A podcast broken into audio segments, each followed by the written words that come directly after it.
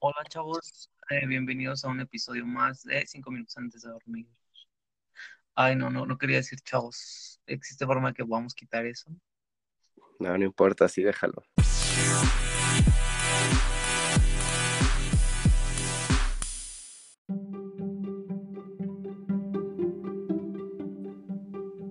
Listo, ahora sí. Hola amigos, bienvenidos a un episodio más de 5 minutos antes de dormir. Para quienes no me conocen, mi nombre es Ismael o también me pueden llamar Ispo. Y bueno, hoy estamos en una emisión más del podcast. el día de hoy nos encontramos con Eduardo Roberto Caballero Lugo, em, originario de Zacatecas, Zacatecas. Es el mayor de dos hermanos, tiene 33 años y es hematólogo pediatra. Sin más, te damos la bienvenida, Ed. ¿Cómo estás? Hola, ¿qué tal? Muchas gracias, muy bien. ¿Y tú? Igual de maravilla, todo bien, gracias. Pues bueno, eh, comenzamos con, con el episodio del día de hoy y me gustaría comenzar preguntándote por qué elegiste ser hematólogo pediatra y no sé si nos puedes dar como una definición de en qué consiste, de qué va.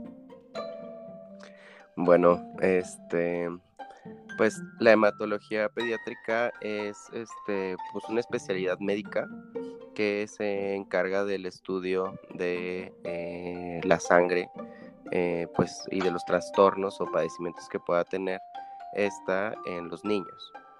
Y eh, pues esto incluye pues todas las deficiencias o alteraciones que pueden tener los diferentes componentes de la sangre y pues su afección a todos los órganos, ¿no? Este, yo pues decidí estudiar esto. Eh, bueno, a mí me, me, gustó mucho desde que estaba en la preparatoria y estaba haciendo una, una carrera técnica eh, y era en laboratorista clínico y tuve la oportunidad de estar trabajando y haciendo como un servicio social en el Banco de Sangre Estatal de aquí de Zacatecas. Y bueno, pues ahí aprendí cómo, cómo era todo el procesamiento y conservación y almacenaje pues de la sangre y los hemocomponentes en ese momento. Y pues de ahí me surgió como una espinita de querer saber más acerca de esto. Y pues ya después, cuando terminé la escuela de medicina, este, pues me eh, quise continuar estudiando pues estos aspectos, pero pues para poderlo hacer, eh, primero pues tienes que escoger entre estudiar o hacer como una medicina de adultos, que es medicina interna, o la de niños, que es pediatría, y luego a partir de eso pues ya hacer una subespecialidad en hematología. Y entonces pues yo decidí hacer primero pediatría, porque pues me gustó mucho. La verdad es que este, el trato con los niños me parecía excelente, o sea, era algo que me motivaba a seguir todos los días eh, y el poder pues aliviar en ellos algún problema que tuvieran era algo que, que me gustaba mucho y pues después de los tres años que estuve estudiando pediatría pues pude ir a hacer hematología pediátrica este, en la Ciudad de México y realmente creo que es pues lo, que me da lo que me dedico y es mi pasión y, y, es algo que me llena todos los días para ir a trabajar. Claro, mira, o sea, no sé, me gustaría como regresar un poquito y me gustaría que nos explicaras tal vez cómo, no sé, porque por ejemplo te cuento, eh, yo estudio comunicación, ¿no? Y probablemente eh, la motivación que te dan tus padres o como el apoyo que te dan realmente no es el mismo que si yo les hubiera dicho quiero estudiar medicina. Entonces me gustaría saber eh, cómo lo tomaron tus papás. Imagino que bien, ¿no? al momento de que tú les dijeras como quiero dedicarme a esto, ¿cómo fue eh, esa parte? bueno, este, pues no, a, a, lo mejor a lo que todo el mundo se imagina fue todo lo contrario. Mis dos papás estudiaron medicina. Este, y yo cuando estaba, cuando salí de la preparatoria, bueno, eh, había hecho esta carrera técnica en laboratorista y algo que me llamaba mucho la atención en ese momento era eh, la biología molecular. Y yo pensaba, bueno, de hecho en mis pretensiones sería estudiar algo parecido a esto. Este, sin embargo, pues por situaciones ahí este, de tiempos y demás, mm, no, no lo concreté. Y de hecho pues cuando llegué a casa y les dije a mis papás así de, bueno, creo que me voy a inscribir a medicina, como que, como que mi mamá no, no lo tomó tan bien. Bueno, me decía así de, es muy pesado, tienes que considerarlo mejor. Son muchos años de estar estudiando, este, tienes que enfocarte demasiado, tú de repente eres como un poco distraído, no sé si sea la mejor opción para ti, ¿no?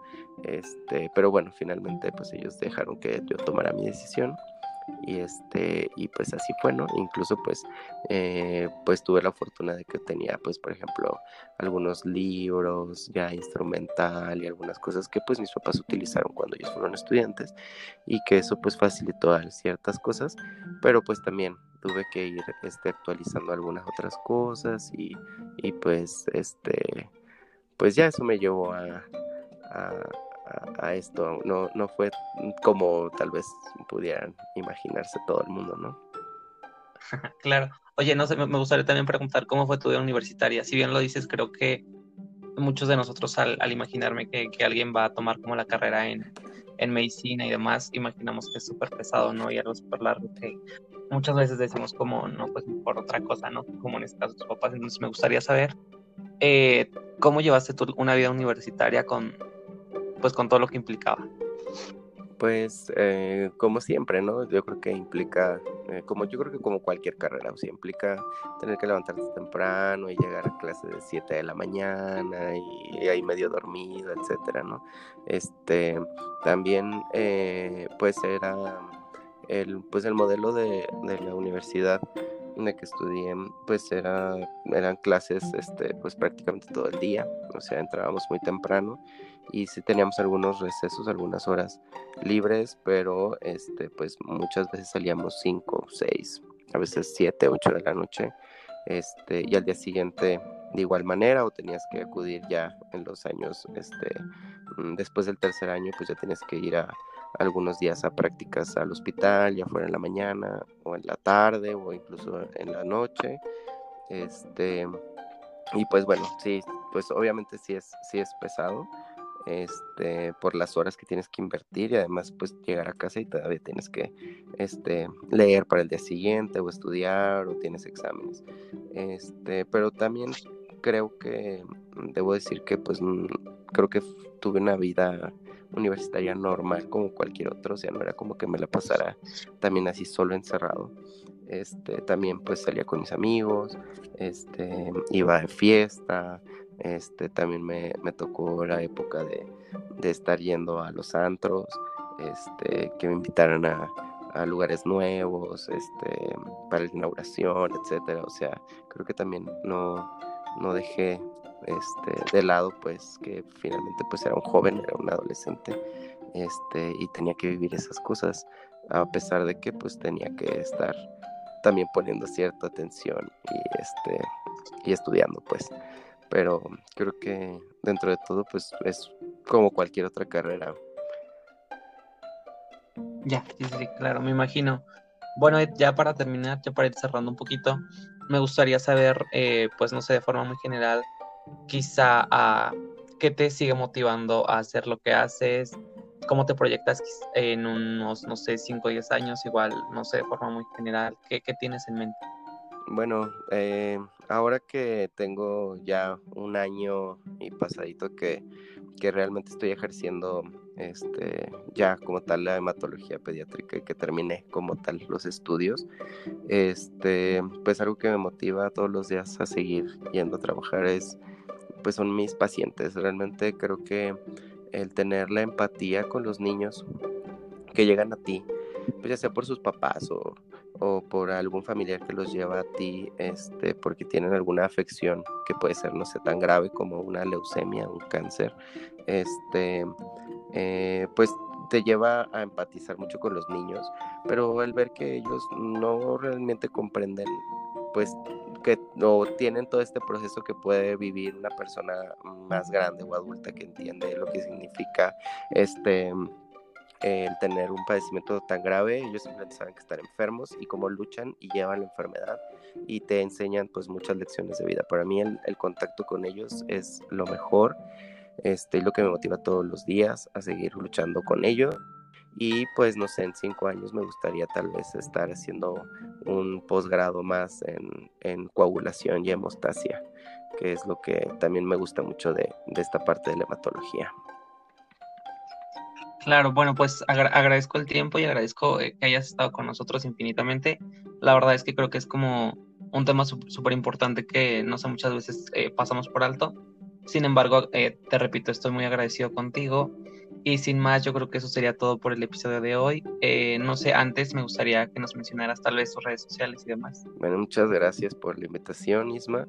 Y este, claro, nos pueden encontrar en Facebook como Paicos-SLP.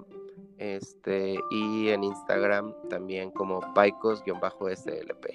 Este es la página, nuestras redes sociales, pues, de, profesionales o como Lalo KVYRO eh, también en Instagram. Bueno, agradezco mucho y pues nada, esto es todo por el episodio del de día de hoy. Nos vemos en el próximo. Saludos a la distancia y, saludos a la audiencia. Gracias, Gracias. hasta luego.